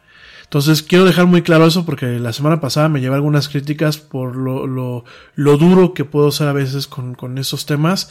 No lo voy a dejar de ser, no me desdigo lo que dije, sigo pensando así, sigo viendo el panorama negro por las malas decisiones que estamos tomando, pero en nosotros está el que realmente se, se potencialice todo lo que tenemos, todos los talentos, todo el trabajo, todo el esfuerzo, y que realmente logramos revertir esta tendencia esa tendencia tan negativa que durante siglos ha permeado a la región. Porque tampoco podemos tapar el sol con un dedo y decir que pues somos gente muy buena onda y ahí mueren. No. Realmente hay que ver que tenemos historias muy sangrientas, que tenemos historias muy dolorosas y que habemos, tenemos muchos estigmas y muchos traumas que provienen de la forma en la que somos como ciudadanía, de la forma en la que somos como sociedades. Y fíjense, el cambio no implica el salir muchas veces a manifestarse, que ya lo platicamos en su momento. Por supuesto que las manifestaciones y las marchas son en ocasiones necesarias para hacernos escuchar, pero realmente los cambios que en ocasiones perduran comienzan con nosotros mismos. Y comienzan con los pequeños detalles siendo sensibles con nuestra familia, siendo sensibles con nuestra pareja, siendo sensibles con nuestras mascotas, siendo sensibles con nuestros trabajadores, siendo sensibles con nuestros amigos, siendo sensibles con nuestros vecinos. El hecho de que el vecino a mí no me pueda caer no significa que yo voy a tirar basura o si él tiró basura esperar a que él la recoja o que yo voy a ser incívico. Muchos de los problemas que tenemos en nuestros países es por la falta de civismo que tenemos. Mucho de esta eh, ¿cómo les, cómo, cómo decadencia social no es por culpa ni del capitalismo, ni del neoliberalismo, ni de los aliens, ni de los españoles, ni de que la tierra sea redonda, es por culpa de nosotros mismos. Y yo critico porque tenemos la cabeza para poder cambiar. Porque el día que yo realmente esté convencido de que realmente, pues vamos a ser pueblos que nunca vamos a cambiar, mejor me callo y me busco la forma de irme. No sé tú qué piensas, pero bueno. Vamos a cambiar a otros, a otros temas un poco más diversos porque no, no, es, no es martes de regañar de, de, la ira del Yeti, sino es martes de la ira del Yeti. Oigan, fíjense un detalle curioso que eh, uno de los grandes inversionistas y magnates a nivel mundial, Warren Buffett, Finalmente, finalmente actualiza de un teléfono viejito, esos tipo clamshells, de esos que se abren y se cerraban, totalmente tonto, un teléfono no inteligente, sino un teléfono no común y corriente. Por fin actualiza desde un teléfono de estos a un iPhone, ¿no? Y comenta Warren Buff, Warren. Nada es más importante que la salud de tu familia. Y hoy todos buscamos un sistema inmunológico fuerte y una mejor nutrición. Es por eso que los huevos Egglands Best te brindan más a ti y a tu familia. En comparación con los huevos ordinarios, Egglands Best te ofrece 6 veces más vitamina D y 10 veces más vitamina E, además de muchos otros nutrientes importantes, junto con ese sabor delicioso y fresco de la granja que a ti y a tu familia les encanta. Todos queremos lo mejor para nuestras familias. Entonces, ¿por qué no los mejores huevos? Solo Egglands Best. Mejor sabor, mejor nutrición, mejores huevos. Te preocupas por la salud de tu familia y hoy un sistema inmunológico fuerte y una mejor nutrición son más importantes que nunca. Es por eso que los huevos Egglands Best te brindan más a ti y a tu familia. En comparación con los huevos ordinarios, Egglands Egglands Best te ofrece 6 veces más vitamina D y 10 veces más vitamina E, además de muchos otros nutrientes importantes, junto con ese delicioso sabor fresco de granja que a ti y tu familia les encanta. No son tiempos ordinarios, entonces, ¿por qué darle a tu familia huevos ordinarios? Solo Egglands Best. Mejor sabor, mejor nutrición, mejores huevos. Buffett, que bueno, ya es finalmente el eh, orgulloso propietario de un smartphone. Fíjense nada más, este señor de 89 años, yo la verdad quiero llegar a esa edad y estar como el señor Buffett. Estoy pensando qué voy a hacerle a mañana para crecer mis fortunas, que bueno, crecer mi abundancia y la de mi familia, ¿no?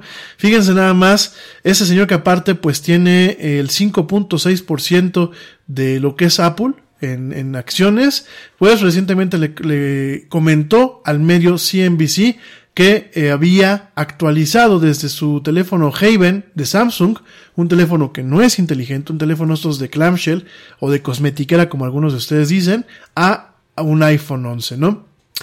Eh, fíjense, este señor todavía hasta el año pasado utilizaba su, su, su teléfono clamshell, su teléfono eh, viejito, pero que eh, recientemente comenta que ya, ya, eh, ya lo dejó, ya dejó atrás el pasado y que eh, actualmente pues es más receptivo y apoya más el tema de los smartphones, ¿no? Él comenta que su flip phone, este teléfono no inteligente, ya se fue, eh, en definitiva ya no va a regresar y que compró un iPhone 11, ¿no? No, no, no nos comenta qué modelo está, está, usando, sin embargo dice que está, está usando un iPhone 11, ¿no? Al respecto también comenta, perdónenme, no lo compró, sino comenta que él no lo compró, sino que se lo regaló, eh, es uno de los regalos que mucha gente le ha hecho, incluyendo el presidente de Apple, Tim Cook, después de que, bueno, pues durante mucho tiempo intentaron que el señor Warren Buffett cambiara a un teléfono de esta marca, o por lo menos un teléfono inteligente, durante muchos años. Y bueno, eh, inclusive eh, Tim Cook eh, comentó en el 2018 que él personalmente volaría a Omaha, que es donde está este señor Warren Buffett, y que eh, le daría soporte técnico a su teléfono en caso de que lo necesitara, si el señor cambiaba a, a un iPhone, ¿no?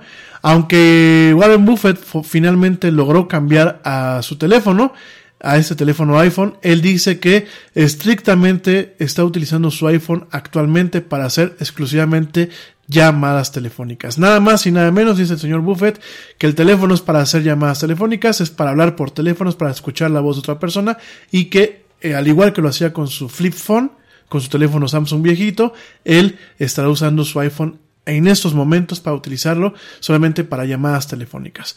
El señor Warren Buffett, con eso que es multimillonario, es billonario. Actualmente tiene un iPad y eh, lo utiliza principalmente para eh, hacer investigación en torno a las empresas en las que va a invertir y checar los precios de sus acciones. Así que fíjense nada más. Eh, eh, me da mucha risa este tipo de notas y seguramente está muy buena para un meme, sobre todo para la gente que vimos aquí en México, porque pues mientras aquí uno se endeuda, se endeuda con Coppel o con Electra para comprarse su iPhone, el señor Warren Buffett trae un teléfono pinchito exclusivamente para comunicarse, ¿no? Siendo que él es multimillonario que además de todo nunca lo compró, sino se lo regalaron. Ironías de esta vida. Pero bueno, sí, me incluyo de la parte de los endeudados al Yeti, digo, a pesar de que yo lo, lo conseguí como parte de el plan de telefonía que tengo, pues sí, no deja de ser una deuda, pero bueno.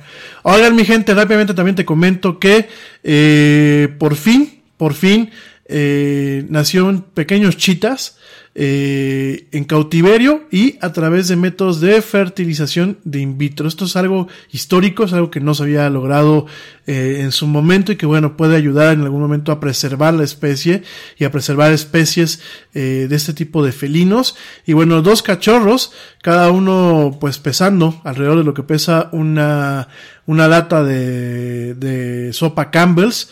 Eh, fueron los primeros chitas que nacieron a partir de un proceso de fertilización in vitro a una mamá, obviamente que no fue fertilizada por métodos convencionales, ¿no? Ellos nacieron el 19 de febrero miércoles 19 de febrero del 2020, o sea, la semana pasada, en el zoológico y acuario de Columbus, eh, y bueno, recientemente, el, día de ayer, el zoológico anunció y presentó unas imágenes muy, muy tiernas en donde pues aparecen estos cachorritos de, eh, o estos meninos de eh, chita, ¿no? Déjame te comento que lo que es la fertilización in vitro siempre ha sido algo muy difícil de conseguir en, en felinos grandes como leones, tigres y en este caso chitas. Los últimos éxitos en torno a felinos grandes eh, en 1990 cuando tres eh, meninos o tres cachorros de tigre nacieron.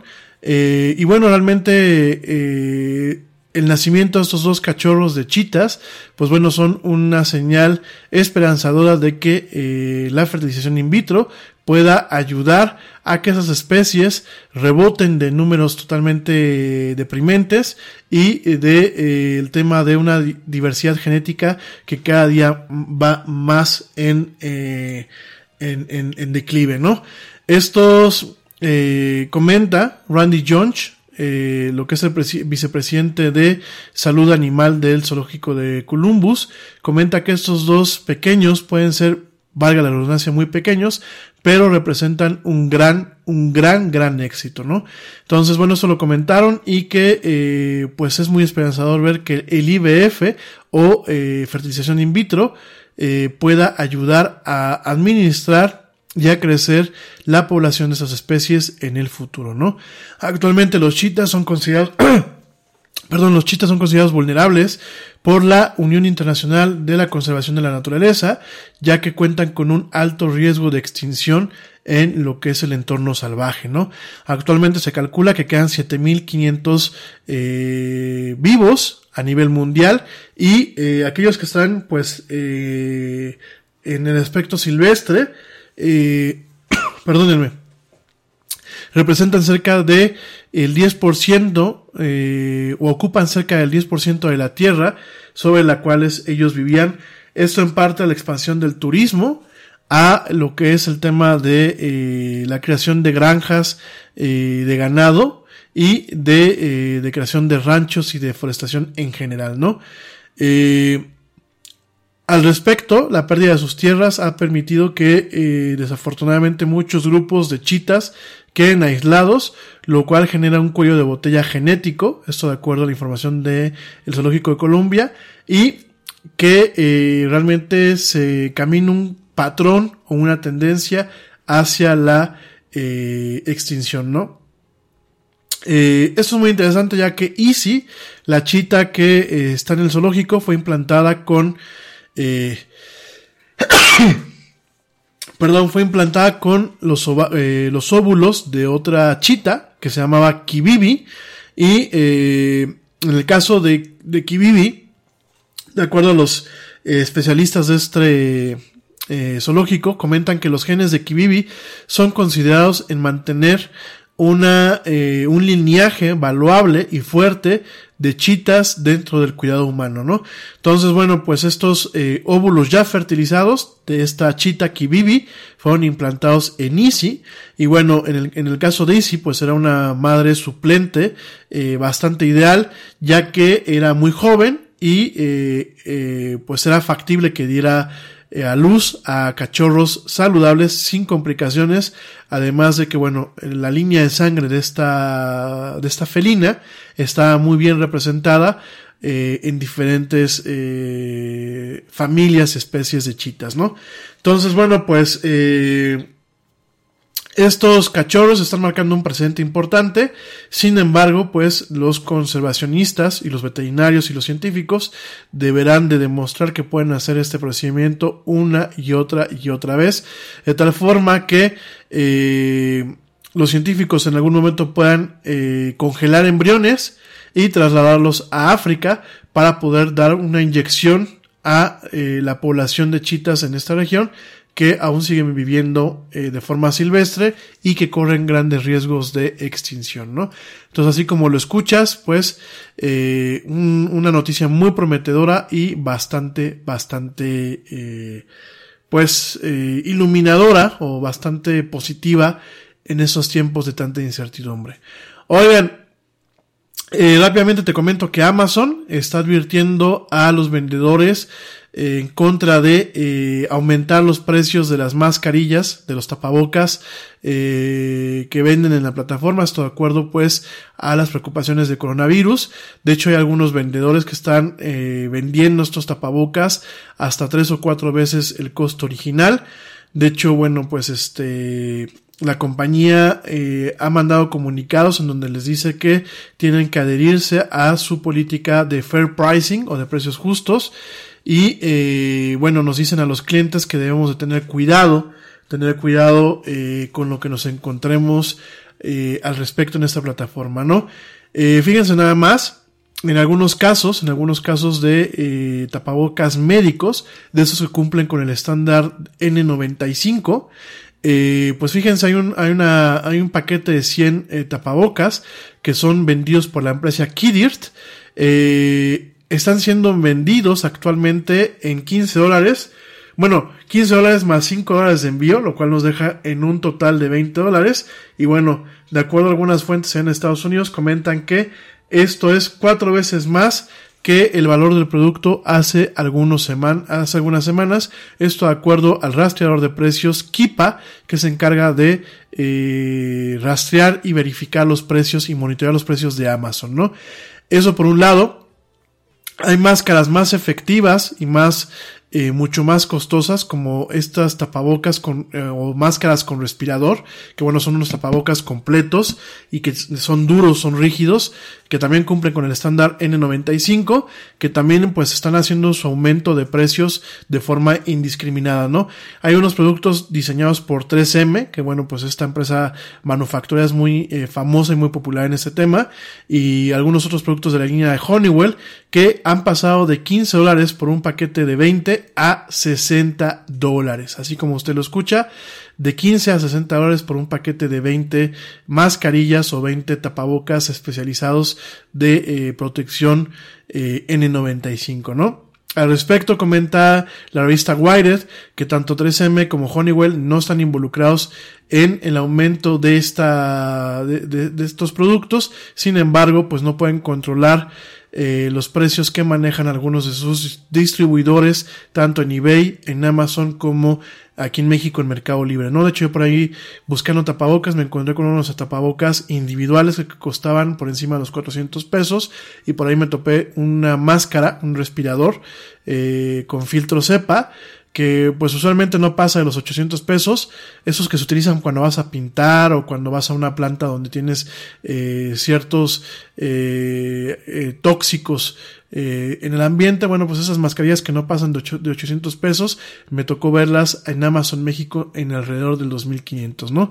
Entonces bueno pues eh, así está la situación, hay que tener mucho cuidado, repito, no hay que caer en el tema de desinformación, no hay que caer en el tema de pánico y Amazon lo que de alguna forma va a procurar es que eh, si no bajan los precios a los precios como eran normalmente, los va directamente a bloquear de la plataforma, ¿no? Solamente para que amigos en Estados Unidos y aquí en México y en otros países lo consideren. Y bueno, eh, ¿Qué más? ¿Qué más quieren que les platique? Bueno, rápidamente te comento que Bob Iger, el presidente de Disney, el presidente que, bueno, ha sido la, el rostro de Disney durante estos últimos años, el que ha eh, de alguna forma colocado a Disney en la posición en la que actualmente está, pues Bob Iger renuncia a su puesto y será reemplazado por Bob Chapek. Esta noticia nos llegó el día de hoy. Bob Iger va a trabajar eh, como CEO, como presidente, va a seguir trabajando en su puesto hasta el 2021, en donde a finales del 2021 perdón, pues él renunciará a su puesto de CEO o a, su puesto de presidente y será reemplazado por Bob, Bob Chapek, ¿no? Eh, comentó en un comunicado de prensa el día de hoy que él siente que con eh, la base de activos que se tiene actualmente, con la estrategia que se ha implementado actualmente, él siente que eh, debía de él pasar más tiempo eh, de su, de su tiempo, pues en el aspecto creativo del negocio, más que en el aspecto administrativo, ¿no? Entonces que él quiere dedicarse a la parte creativa y dejaría en este caso, pues a eh, Bob Chapek, eh, directamente, que bueno, pues Bob Chapek es, eh, la persona que se encarga de todo lo que son las franquicias, personajes e historias de Disney.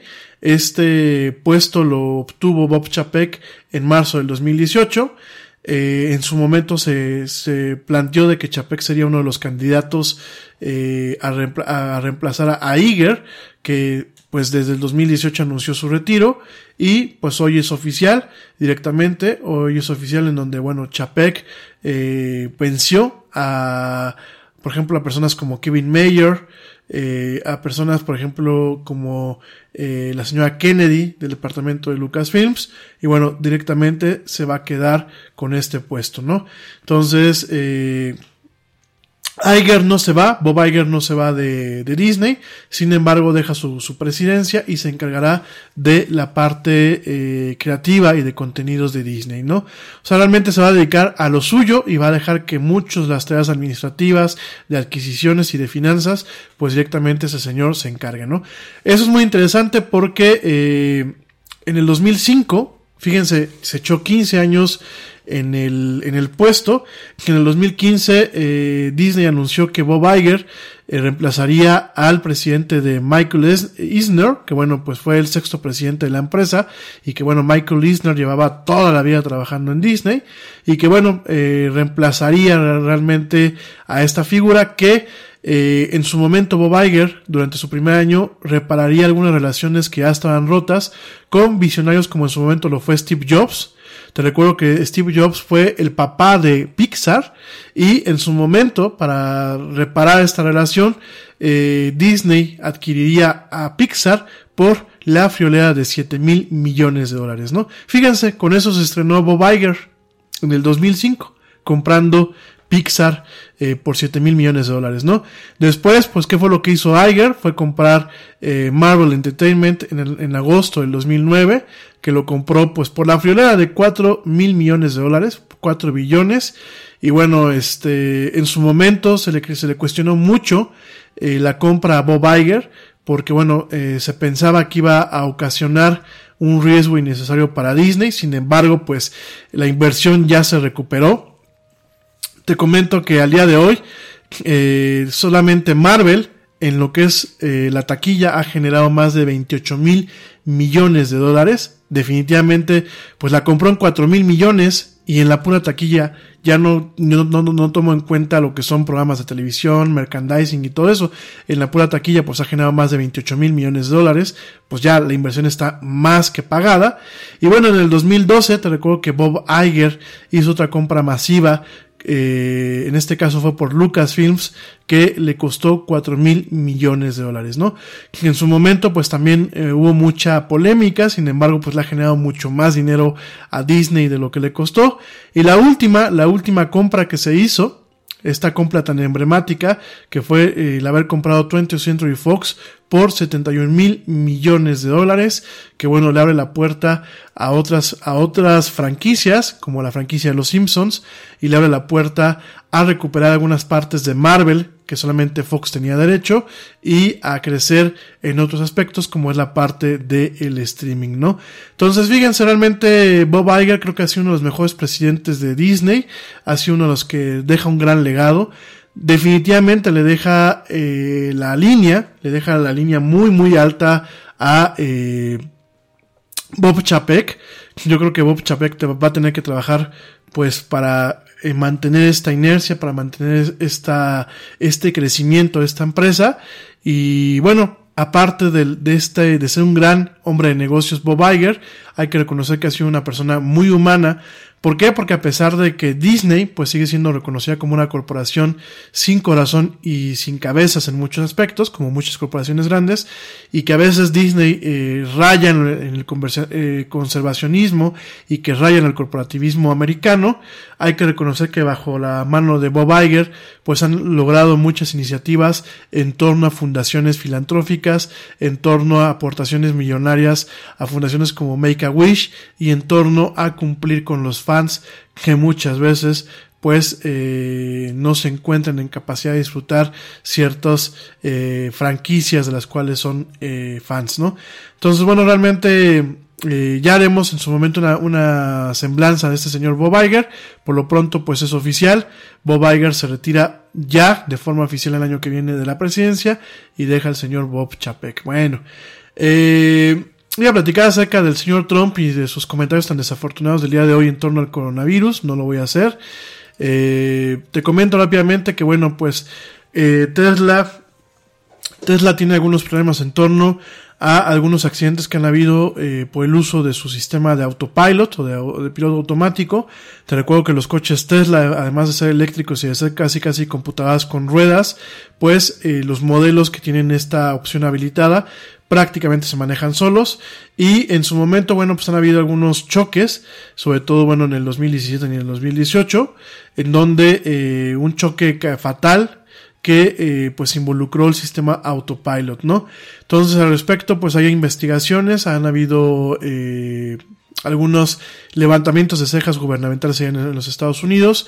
El día de hoy comentó la National Transportation Safety Board o eh, el Consejo de Seguridad para la Transportación Nacional allá en los Estados Unidos, comentó que de la voz de Robert Sunwait, comentó el día de hoy que eh, tanto Tesla como cinco eh, fabricantes que están trabajando en sistemas avanzados de asistencia al manejo, eh, pues bueno, en su momento se les hicieron algunas recomendaciones adicionales.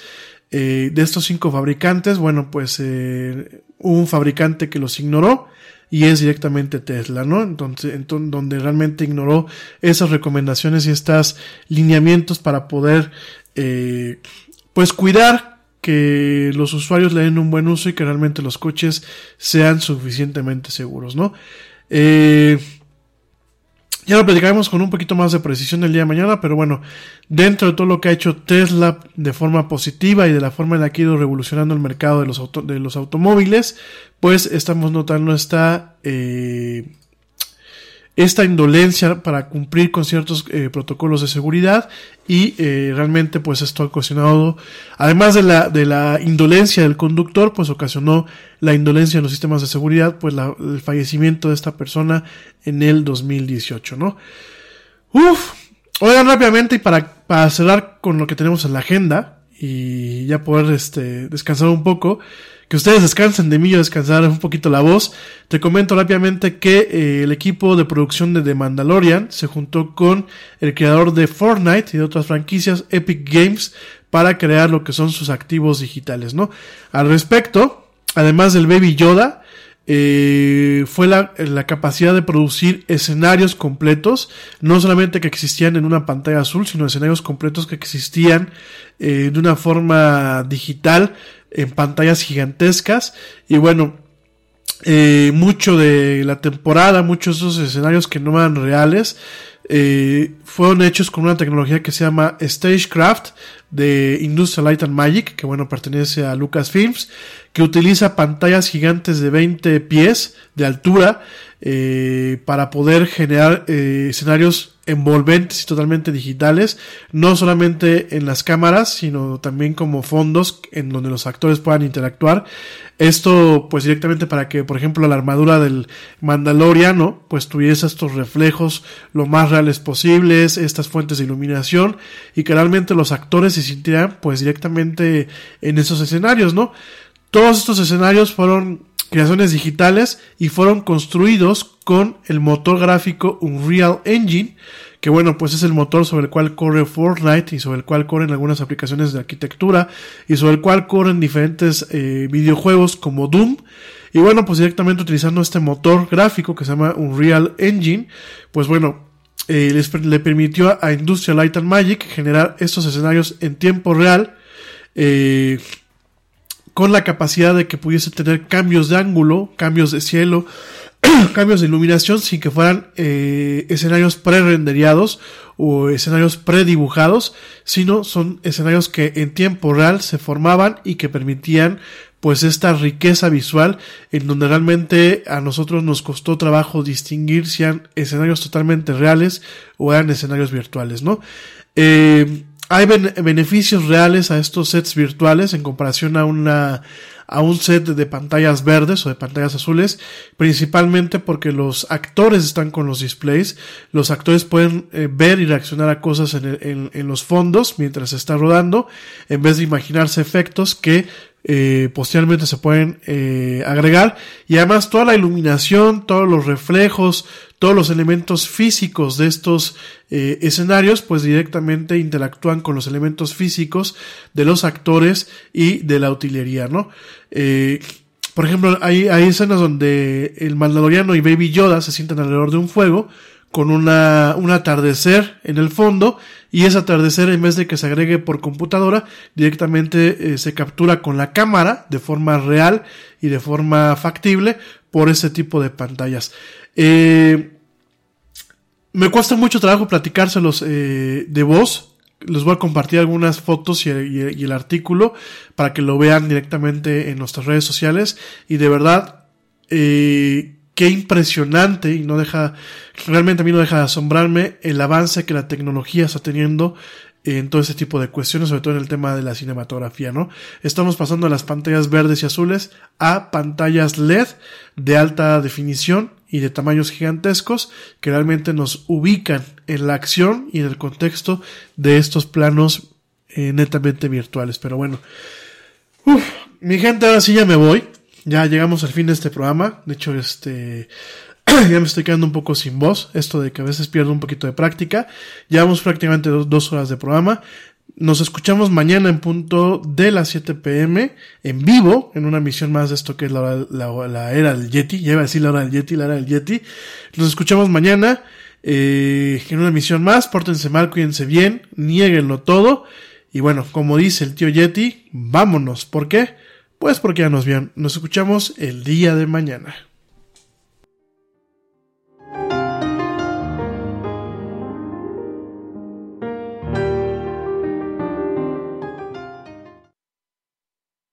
¡Oye, hay más helado!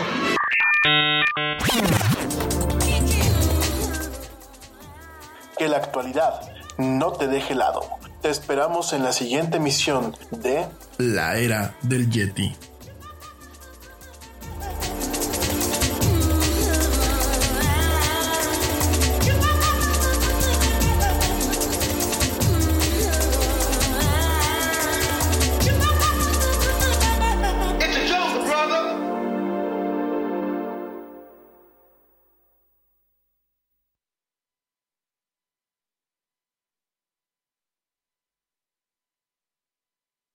En Target, la salud de todos es nuestra máxima prioridad. Por eso requerimos que todos usen mascarilla o alguna otra cubierta en el rostro, además de dar mascarillas y guantes para proteger a nuestro equipo.